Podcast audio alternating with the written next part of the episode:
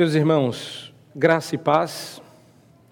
Eu sei que a gente já, já, já se saudou em Cristo Jesus, mas é sempre bom nós nos lembrarmos de que neste momento coisa especial acontece. Deus falará conosco pela exposição da palavra. Eu comecei na última vez que estive. Pronto, que aí a luz não fica no meu rosto. Na última vez que estive aqui à frente com os irmãos, eu comecei a expor um texto e eu gostaria de continuar a exposição do texto do livro de Daniel. E eu peço aos irmãos que abram lá em Daniel, capítulo 1.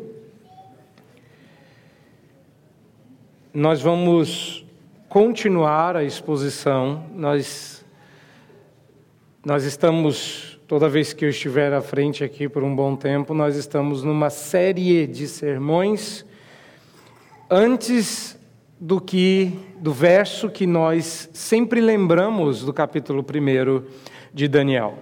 Em Daniel, todos conhecem o momento em que o profeta, ainda jovem, ainda adolescente, resolveu firmemente não se contaminar mas nem sempre entendemos o porquê e o contexto e o que vem antes.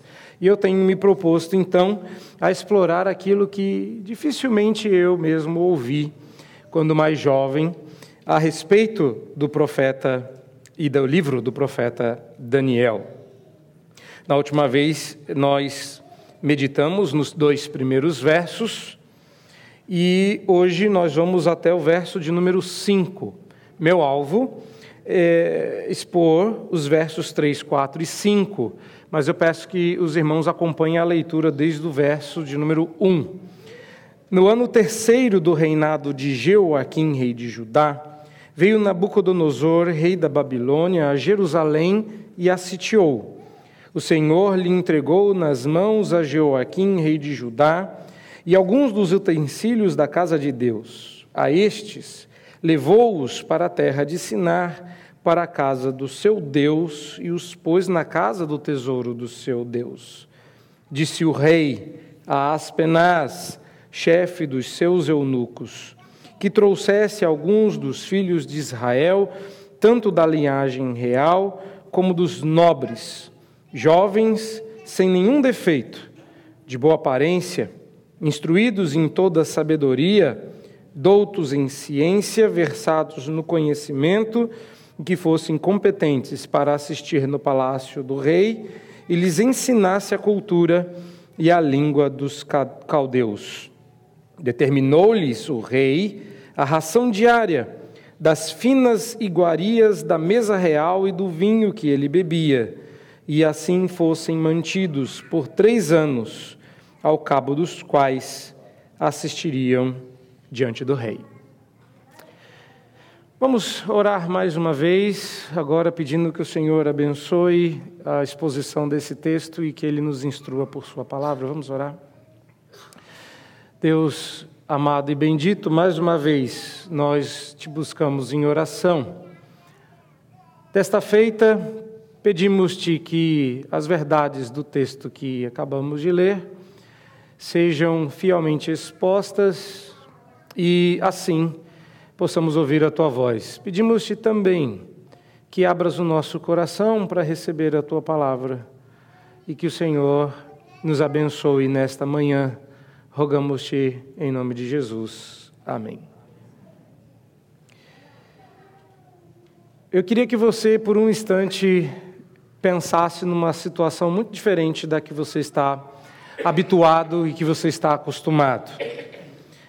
Não somente porque você, nessa imaginação, viveria numa monarquia, mas porque você foi levado cativo, você foi sequestrado da sua terra. O rei que governava não é mais rei, e agora quem governa não é alguém que você reconhece como rei.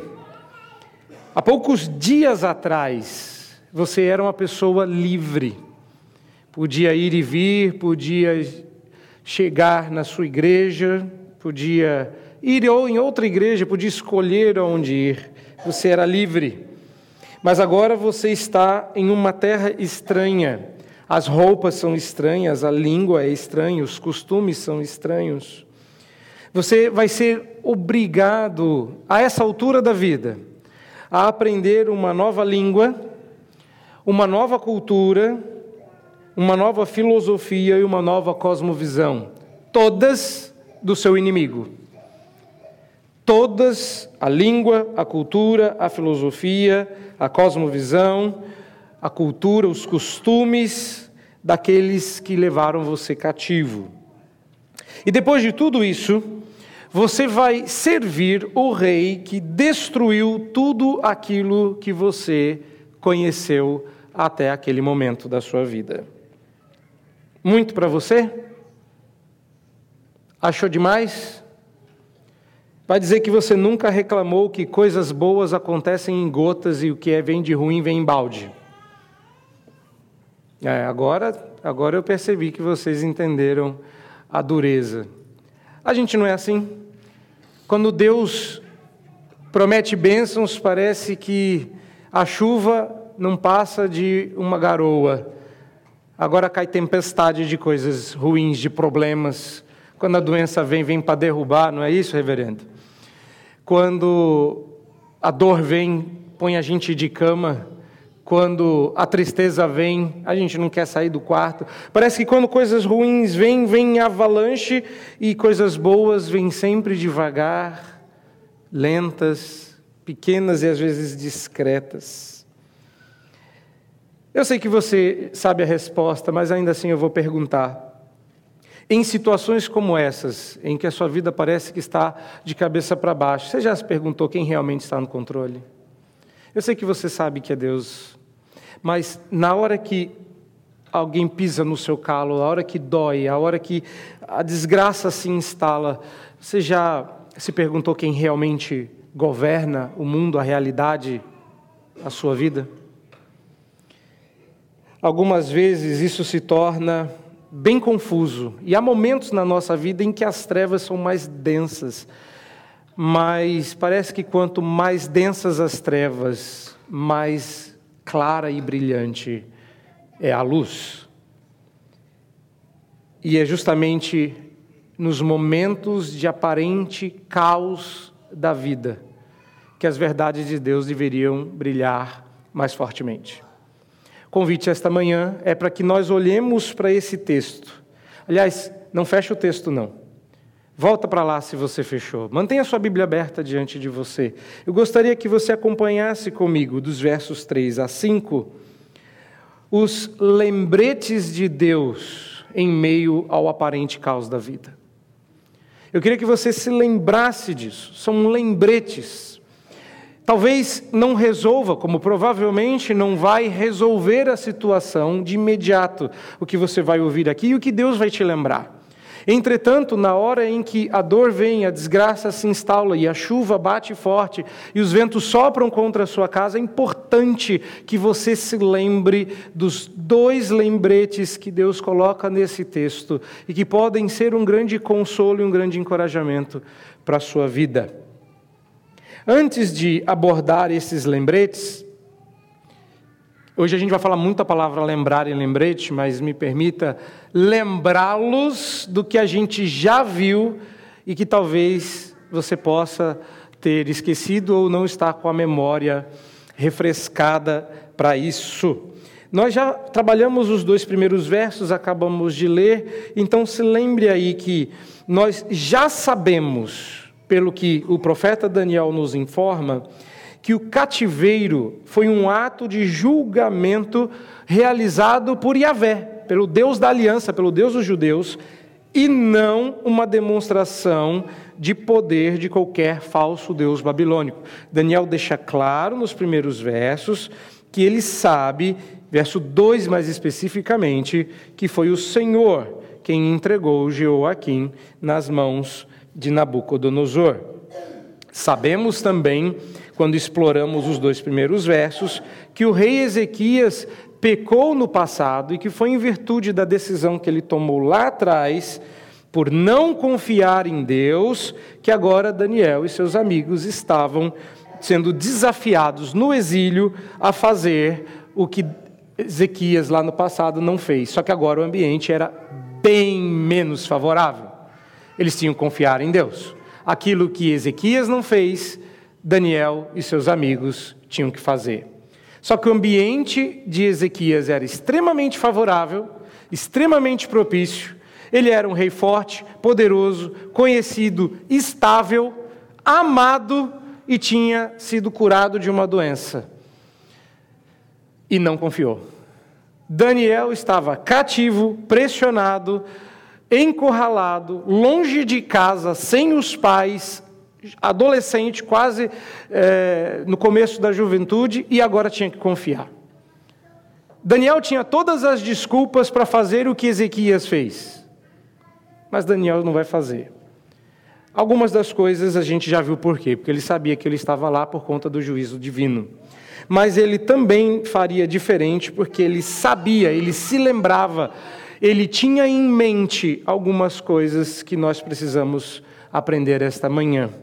Quais são os lembretes de Deus para quando a sua vida parecer caótica?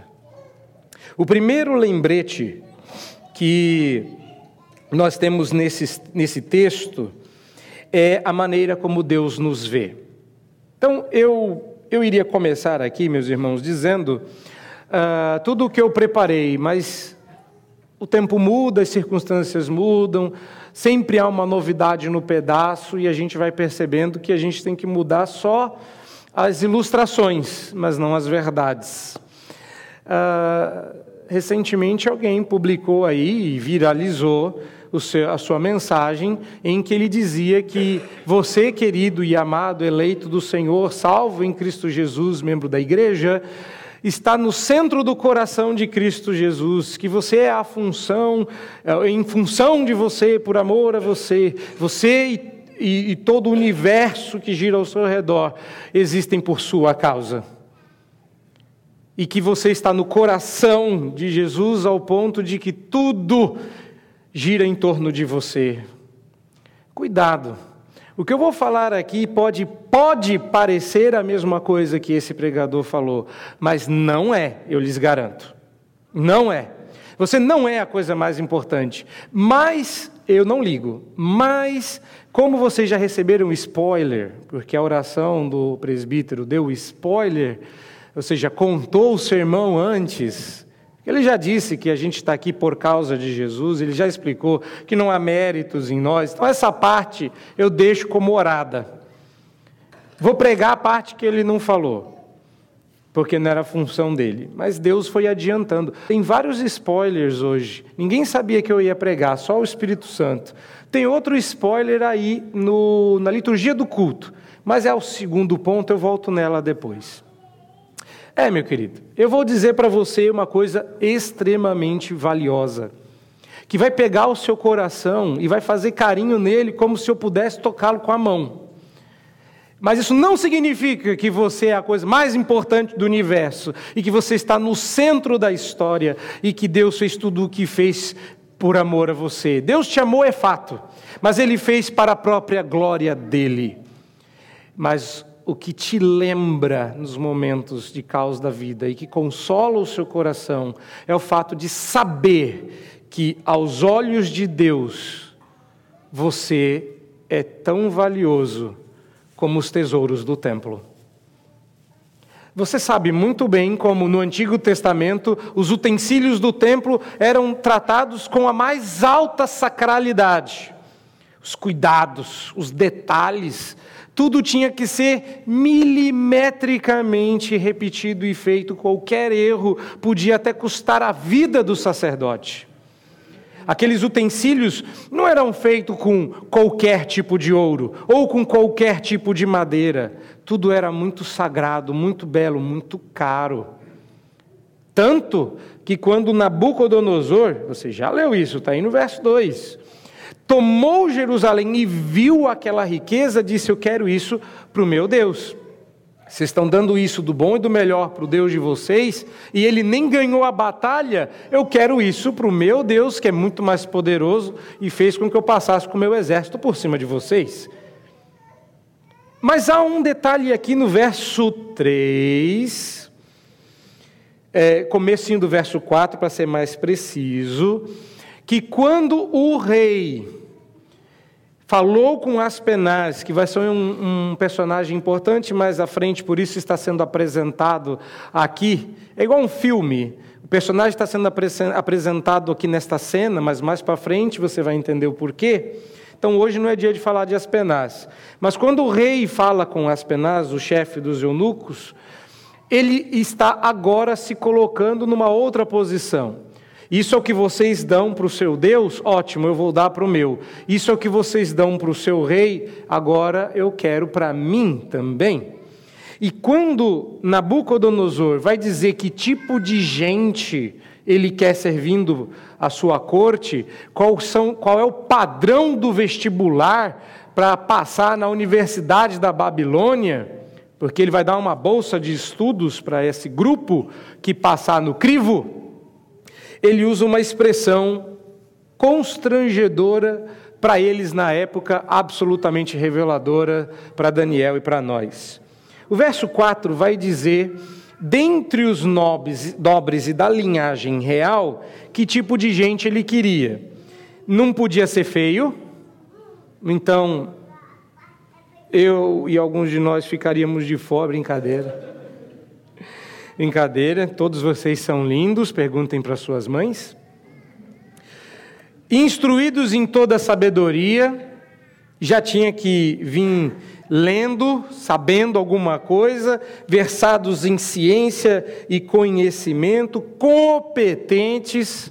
Tem muito crente aí que é muito fiel, muito bom, muito piedoso, mas quando vai trabalhar é ruim de serviço então Nabucodonosor disse: Eu quero gente boa, bonita, mas eu quero gente competente. E eu já vi muita gente mesmo falando desses atributos como se isso fosse um mérito. E até dizendo: Você deve ser assim. Você deve ser assim, cristão. Você deve ser bonito. Quer dizer, você deve ser competente, versado, querer conhecer. Mas esquece que uma dessas características era a beleza física. Esses jovens deveriam ser sem defeito e de boa aparência. E é aqui que está o ponto. Essas eram características do cordeiro para ser sacrificado no templo. A referência que sai meio que sem querer da boca de Nabucodonosor. Olha que coincidência. Nabucodonosor vai se referir ao tipo de jovem que ele quer servindo a ele na corte, com as mesmas características que Deus disse que queria que o cordeiro usado para espiar o pecado tivesse para ser trazido para o templo. Não é coincidência, não é uma curiosidade, a expressão sem nenhum defeito e de boa aparência, e, e junto com o conjunto, né, unido ao conjunto, fez com que Daniel colocasse nessa ordem justamente para que você se lembrasse que eles estavam sendo comparados aos utensílios que foram retirados do templo. Essa era a ideia. Nabucodonosor queria o que eles ofertavam para Deus que fossem levados ou para o Deus babilônico ou para ele eu quero que vocês dão para Deus, para o meu Deus e para mim. Eu quero que vocês acham de valioso em termos de objeto, vai para o meu Deus, em termos de pessoas, vem para mim, mas a qualificação é exatamente a mesma. O, o que é curioso é que o Senhor permitiu a Nabucodonosor que levasse os vasos do templo, mas também permitiu que se levasse os melhores vasos, os melhores espécimes do povo. Nabucodonosor não era o único que tratava aqueles jovens como tesouros. O que nos vale e que é um lembrete para nós e que é tão consolador é saber que Deus também o fazia. Esse paralelo não é à toa. Esse paralelo não é despropositado. E mais à frente, nós vamos é, observar, aqui eu vou citar é, Esther, que curiosamente é um paralelo com Daniel em situação e época diferente, mas essa era exatamente a maneira como eles se referiam às coisas quando saíam de Jerusalém para outros povos. Está uh, lá no primeiro capítulo também de Esther, verso 7. Mas não precisa ir até lá. O que você precisa está aqui nesse texto, bem na sua frente. A resposta aqui é muito simples. O fato de Daniel registrar todos esses acontecimentos nessa ordem testifica que ele sabia que, os, que o destino de, dele e dos seus amigos seria o mesmo destino dos vasos tirados do templo. Agora veja bem, isso pode parecer uma coisa muito ruim à primeira vista. Olha, sabe o que estava acontecendo aqui? Era como se Deus estivesse dizendo para Daniel e seus amigos: o que acontecer com os vasos do templo vai, vai acontecer com vocês. E a gente faz isso, não faz? Quando você tem algo muito valioso, que você quer que as pessoas cuidem muito bem, você ameaça elas com essa ameaça. Eu faço isso com livros. Eu tenho o péssimo hábito de emprestar livros, porque as pessoas acham que é doação. Uh, então eu sempre aprendi a fazer uma certa ameaça carinhosa. Eu digo: cuide bem do meu livro, o que acontecer a ele acontecerá a você. Geralmente eu só tenho que puxar a orelha, porque vem com as orelhas todas. Mas é exatamente isso que Deus está dizendo: que vai acontecer com os vasos do meu templo, vai acontecer com vocês. E Daniel sabe disso. Isso parece desesperador, porque Deus permitiu que os vasos saíssem do templo e fossem para a casa do Deus, e tirou a gente da corte do nosso rei para servir outro rei. O que acontece com os vasos acontece conosco. Sim, mas havia uma promessa de que os vasos um dia voltariam para Jerusalém. Que tudo que foi roubado do templo voltaria para o templo de Jerusalém. Logo, nós também voltaremos. O que então isso nos ensina? Nos ensina que aquele que os havia mandado para o exílio os traria de volta, porque olha para eles como olha para os vasos do templo. A palavra-chave é tesouro. É, para alguns de nós vai ficar engraçado, mas eu preciso usar para você nunca mais esquecer. É, quem está rindo já entendeu aonde eu vou chegar. Deus olha para você como a dona Florinda olha para o Kiko. Para alguns que não entenderam, Deus vai aplicar no seu coração. Mas o fato é que você é o tesouro do Senhor. Veja, eu sei que é engraçado, mas é exatamente assim que Deus te vê. Não, você não é o centro do universo. Paulo vai usar essa linguagem dizendo que Deus resolveu manifestar a sua glória, colocando-a em vasos de barro. Você não é valioso pelo que você é, e Deus não fez o que fez, enviando o próprio Filho ao mundo, porque você valia muita coisa. Mas o valor do vaso está do, naquilo que ele carrega. Você é valioso, mas não porque você tenha valor em si mesmo, mas porque dentro de você habita o Espírito Santo, o próprio Deus. Paulo vai dizer em outro lugar, eu citei Romanos, vá para Coríntios, você vai ver Paulo dizendo a mesma coisa. Você agora é templo do Espírito Santo, tem que cuidar. Então a gente cuida do nosso corpo porque a gente se ama. Errou! Como diz o profeta.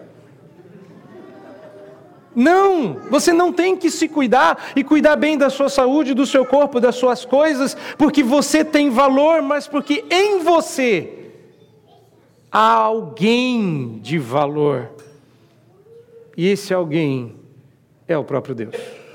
Em você habita o Espírito Santo. E é porque ele resolveu colocar em vasos de barro um tesouro inestimável, um vinho novo, maravilhoso, delicioso, ímpar. você tem valor. De qualquer forma, o lembrete que eu quero que você lembre é que Deus olha para você como um tesouro. Deus olha para você com os olhos que Nabucodonosor olhou para aquelas taças maravilhosas de ouro. Com o mesmo ardor que aquelas pessoas olhavam para aqueles tesouros, com a mesma dor que Israel viu os seus tesouros sendo levados do templo para o templo de um Deus pagão, Deus olha assim para você. Tanto que Deus comparou os jovens e disse: se eles, se vocês são comparáveis a estes, quando estes voltarem, vocês voltam junto. E todos nós sabemos que isso aconteceu. Quando os tesouros foram levados de volta, o exílio acabou. Meus irmãos, às vezes o nosso destino parece estar nas mãos de pessoas hostis. Às vezes o nosso destino parece estar nas mãos de forças impessoais de poderes além da explicação.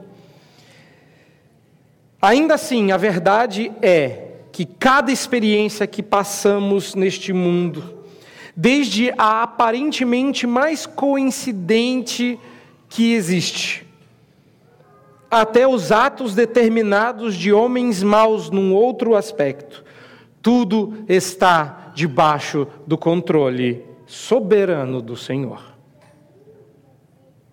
Em Mateus 10, 29, o Senhor Jesus diz que nenhum pardal cai sem a permissão divina.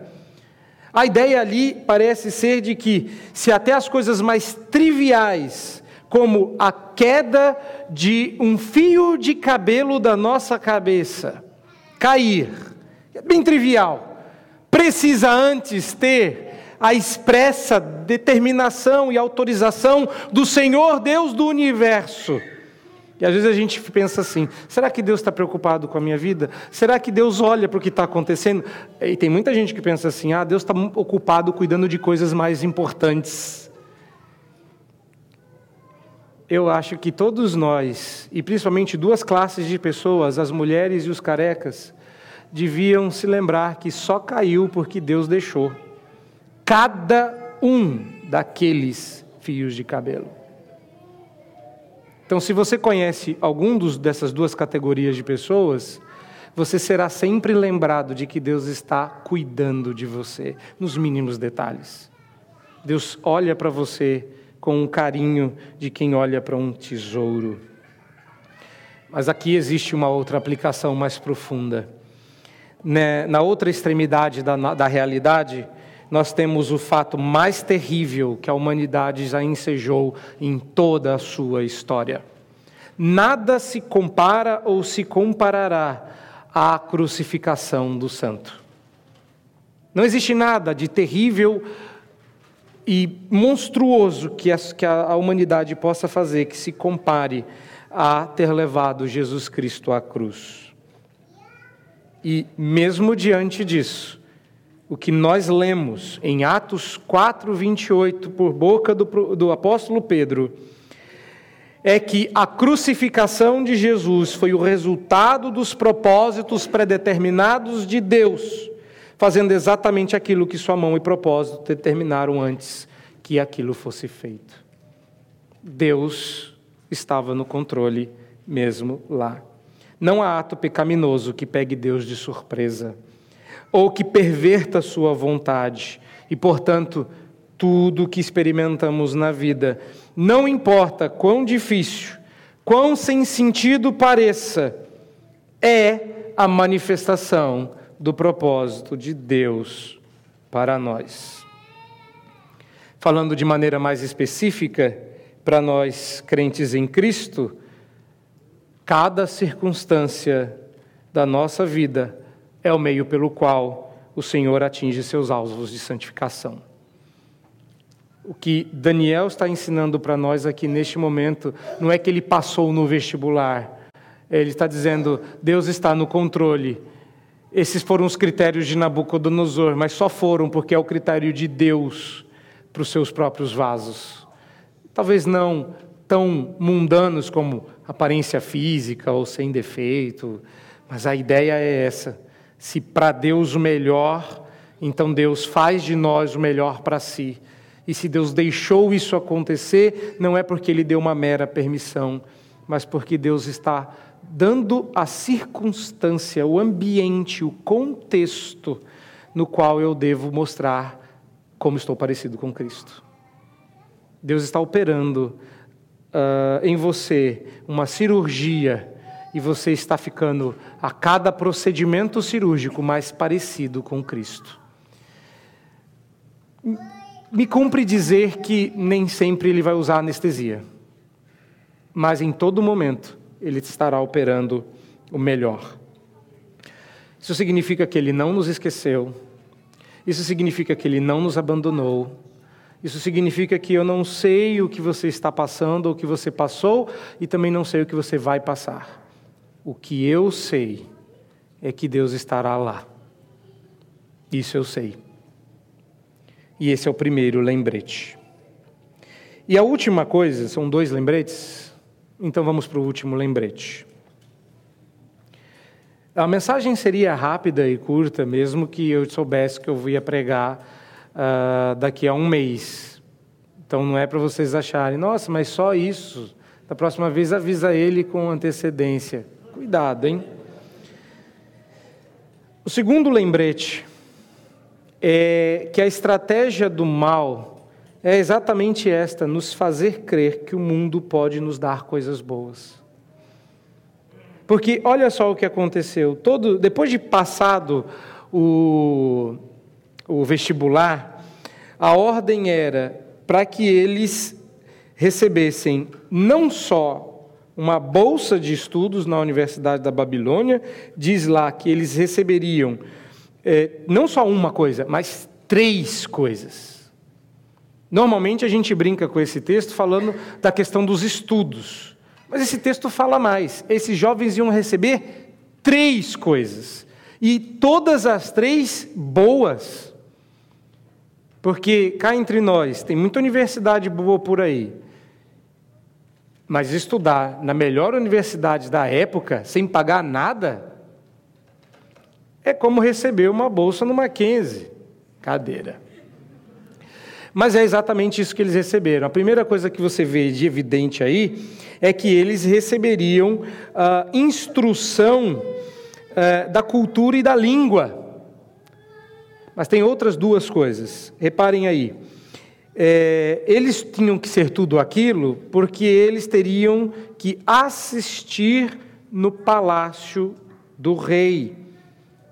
E no final do capítulo do verso 5, ele repete essa ideia do verso 3, ao cabo dos quais assistiriam diante do rei. Eles não somente estudariam numa universidade federal de renome, como eles teriam um emprego público muito bem remunerado.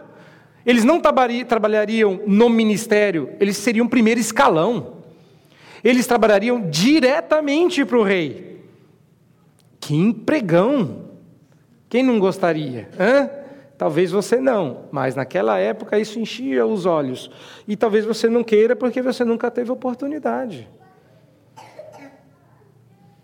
A terceira coisa, que além da bolsa de estudos e do vale trabalho, eles ganharam um vale-refeição. Mas não era como o seu e o meu.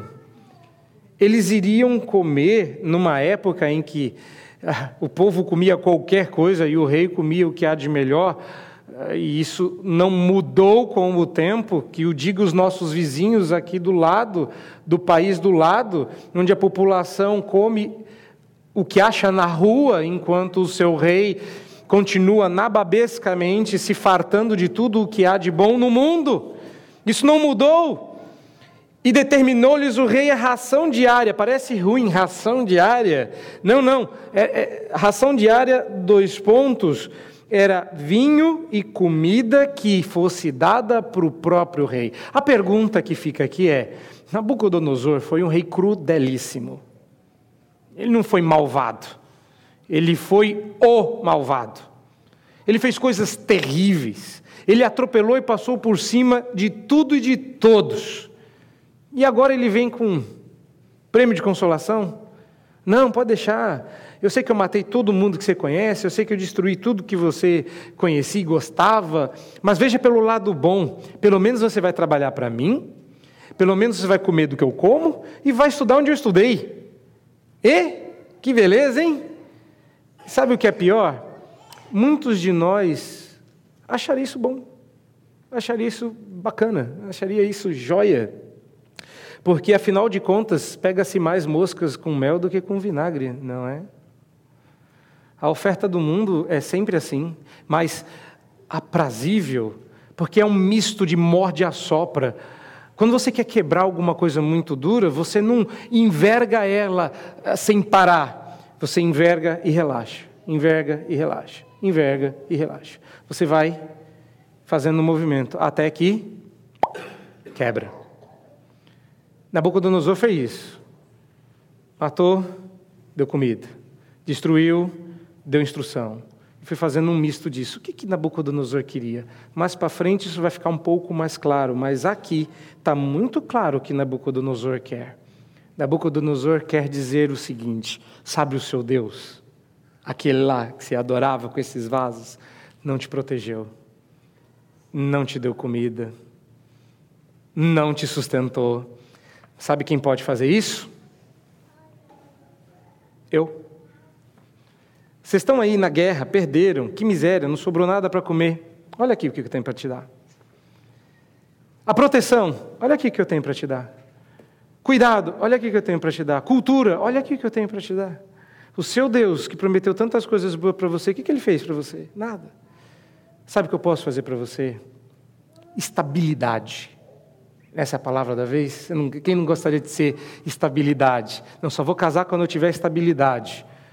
Eu aprendi com o reverendo Vadislau que andar para frente é um misto de estabilidade e instabilidade. Para sair do lugar, você precisa arriscar a instabilidade, senão você não anda. Não é isso, reverendo? Não me desmente em público, não. Nabucodonosor deu a eles tudo de bom, porque Nabucodonosor queria ser o mais novo Deus deles.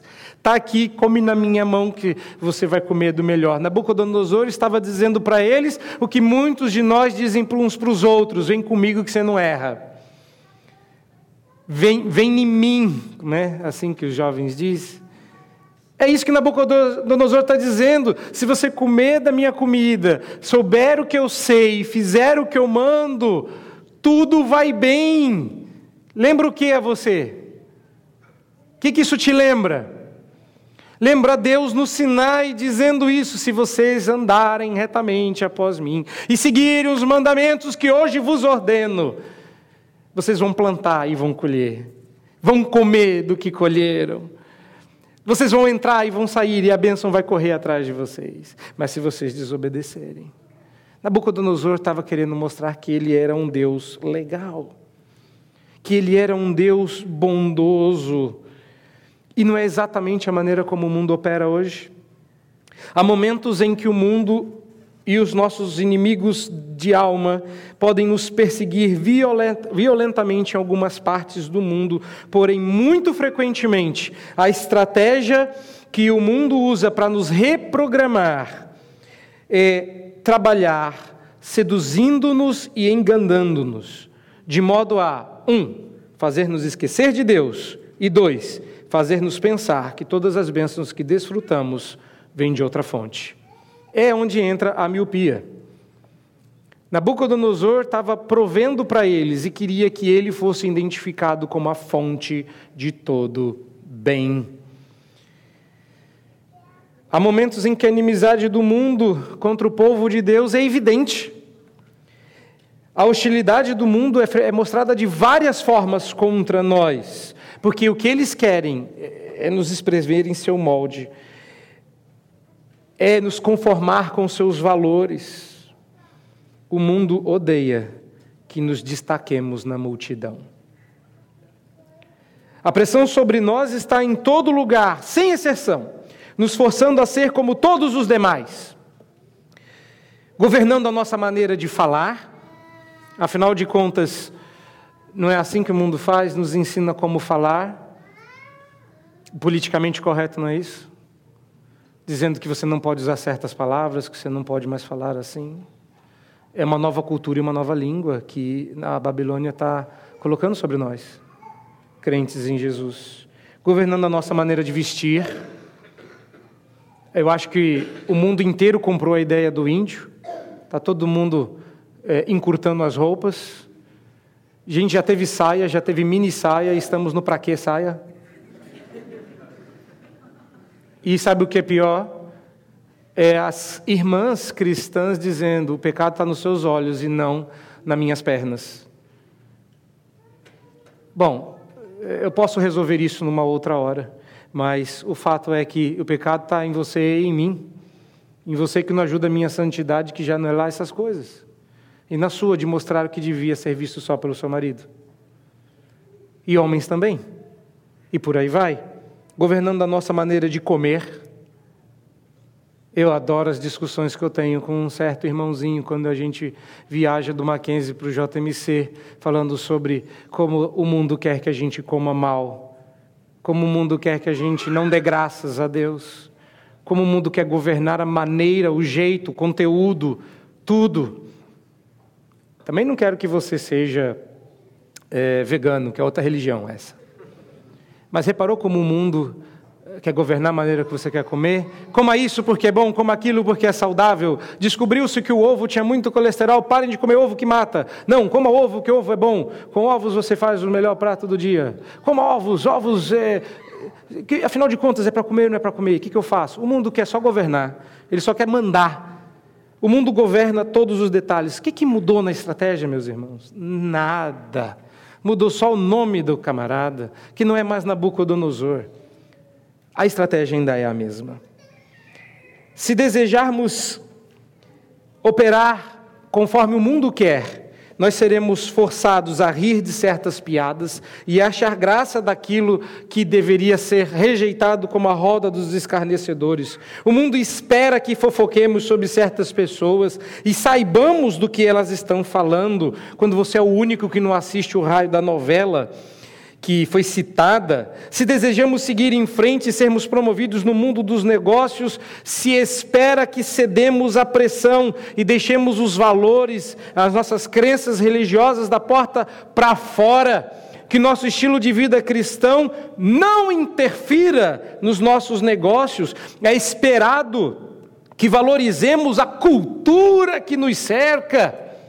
É cultura é esperado que você valorize o que o mundo valoriza. É esperado que você ache o padrão de Nabucodonosor o padrão.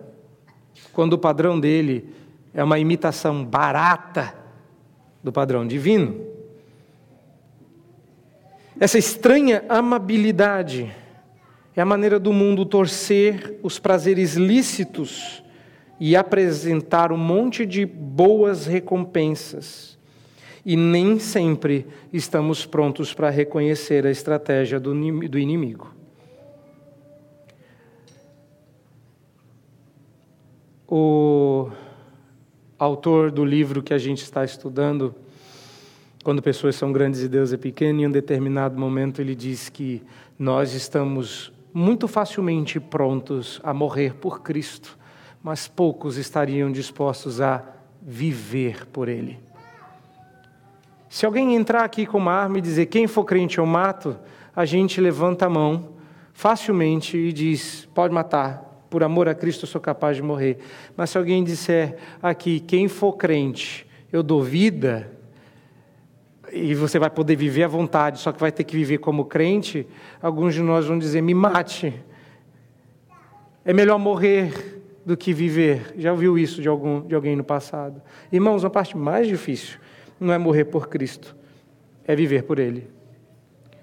É claro que viver por Cristo pode custar a nossa vida, mas ainda não chegamos lá. Ainda não.